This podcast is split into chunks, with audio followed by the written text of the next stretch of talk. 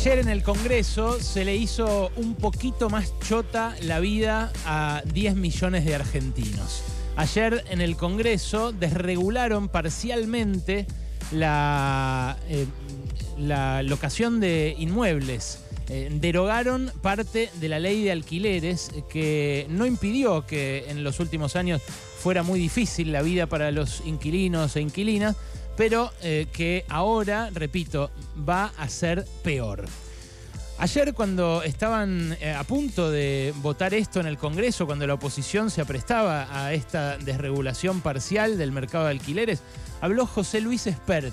José Luis Espert es como el, el- el link, el eslabón perdido entre eh, Javier Milei y Patricia Bullrich, porque era eh, liberal del palo de Milei, no era el mismo partido, pero se llamaban igual con las palabras al revés, y terminó entrando a Juntos por el Cambio. Eh, mm, lo que dijo, mm, repito, antes de esa sesión que nosotros cubrimos en vivo acá durante el programa de ayer, es esto.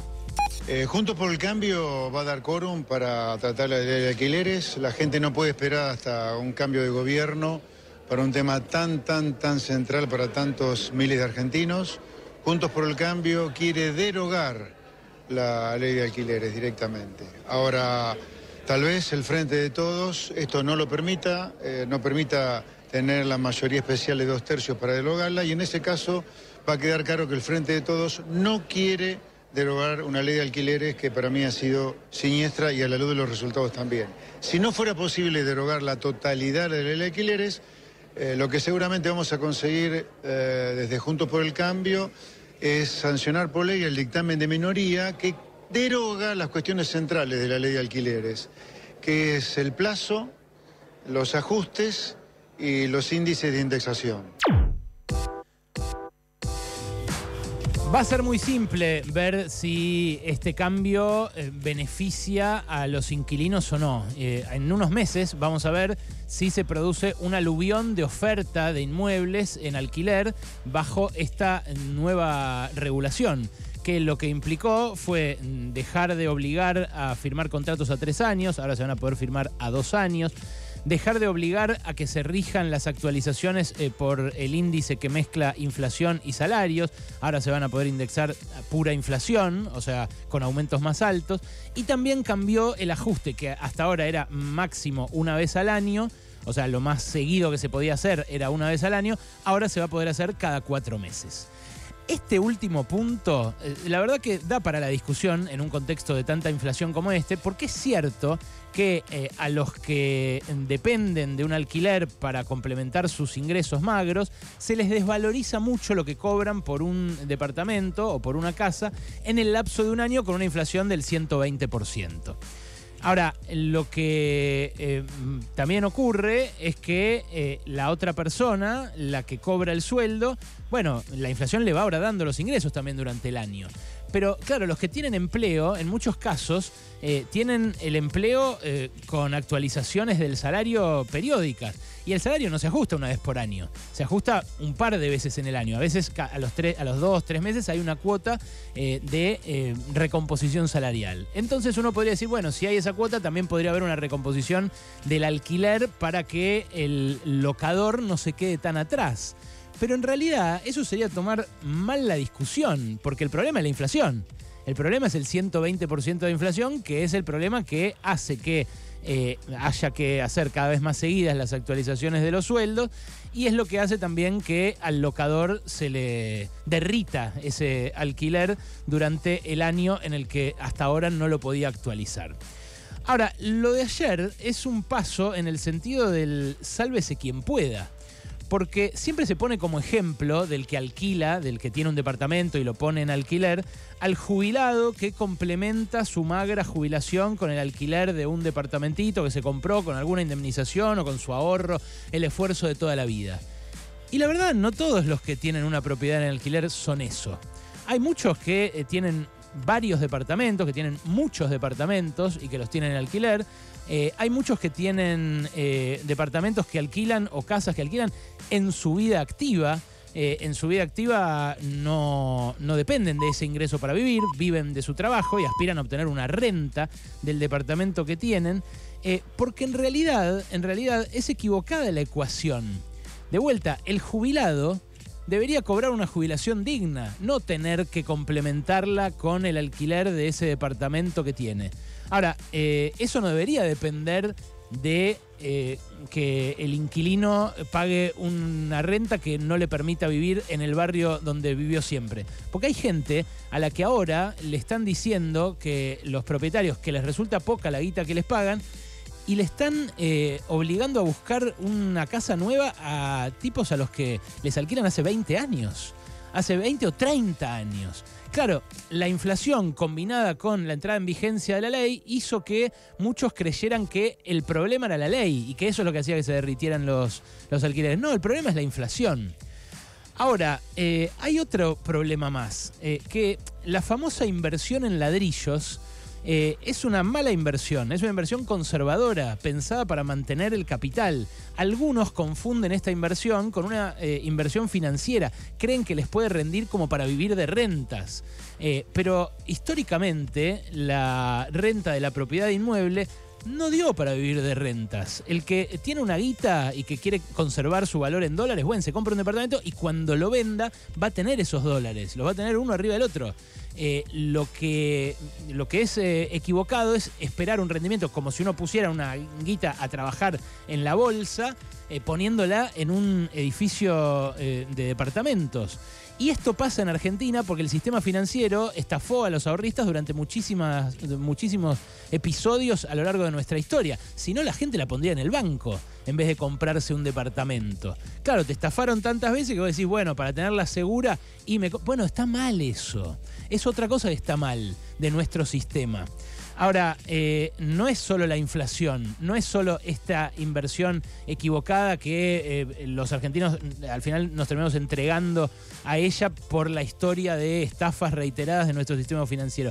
También es la concentración del ingreso. Eh, a los pibes jóvenes, a los que ahora se quieren ir a vivir solos de sus casas, que tienen 15, 17, 18 años que lo están planeando, o a los que tienen 20 y pico y que ya hace tiempo que lo quieren hacer pero no pueden, ni se les ocurre acceder a la vivienda propia. Y eso es algo que a mi viejo no le pasaba. Mi viejo tenía eh, por ahí el plan de viviendas de la obra social, por ahí el de alguna repartición pública que lo hacía. Eh, los pibes de hoy ni siquiera quieren ser propietarios, ni siquiera sueñan ya con ser propietarios, sueñan con poder alquilar, que no pueden por eh, esta serie de factores que, como te digo, es mucho más compleja que una ley sí o una ley no. Porque ahora que desregularon, ahora que derogaron esas protecciones que había para los inquilinos, vamos a ver si se multiplica la oferta, como dice Expert. Porque Expert dice, acá es una relación entre iguales. Primera falacia, primera mentira.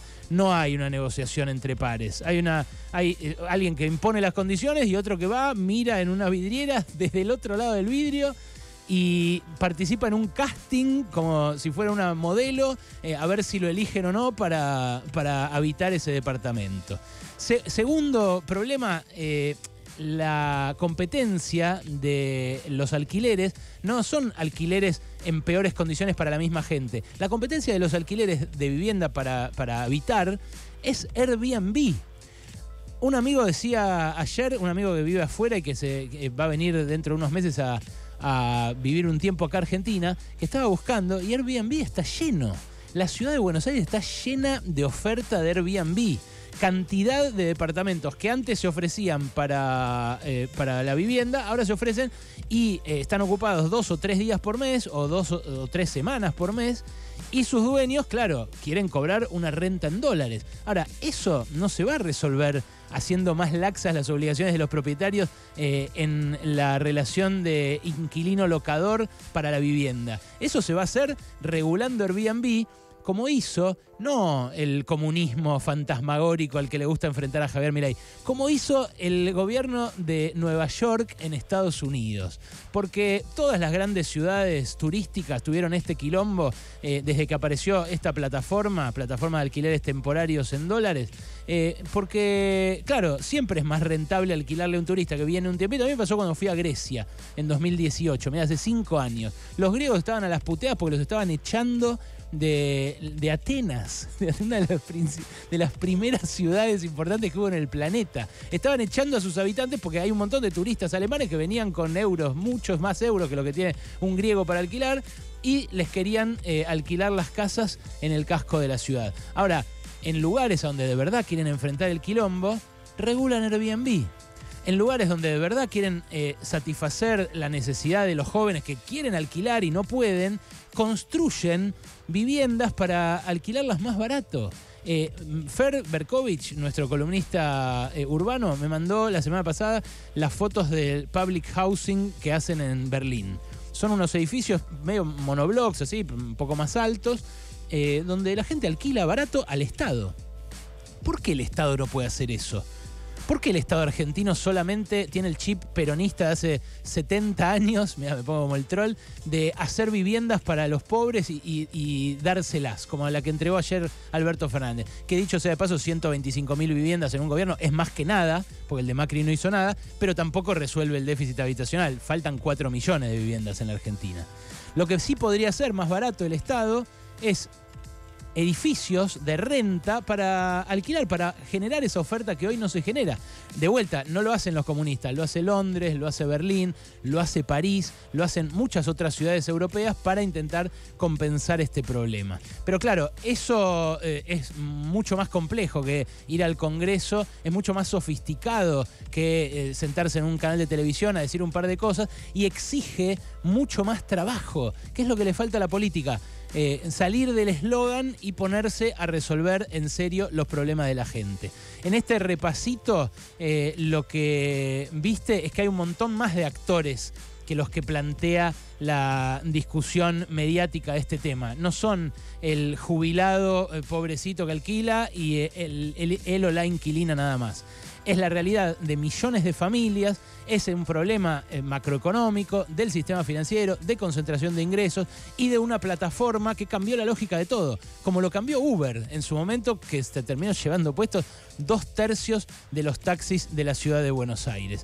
Y otra cosa más, y otra cosa más. La foto de Milei sentándose para votar la derogación total de la ley de inquilinos y después yéndose cuando se empezó a discutir esta desregulación parcial, es una síntesis de la Argentina que propone que se maten los de abajo, que se arreglen entre ellos, que se maten el jubilado que ve que se derrite su eh, alquiler y el inquilino que no consigue casa y que en estos tres meses la va a tener más difícil todavía que, la que ya lo que ya la tenía por esta desregulación. Es un anticipo de la Argentina que propone que los de abajo se maten, que sálvese quien pueda y que se queden con todo los demás arriba. Pasaron cosas. Cosas. Hasta las 16 con Alejandro Berkovich.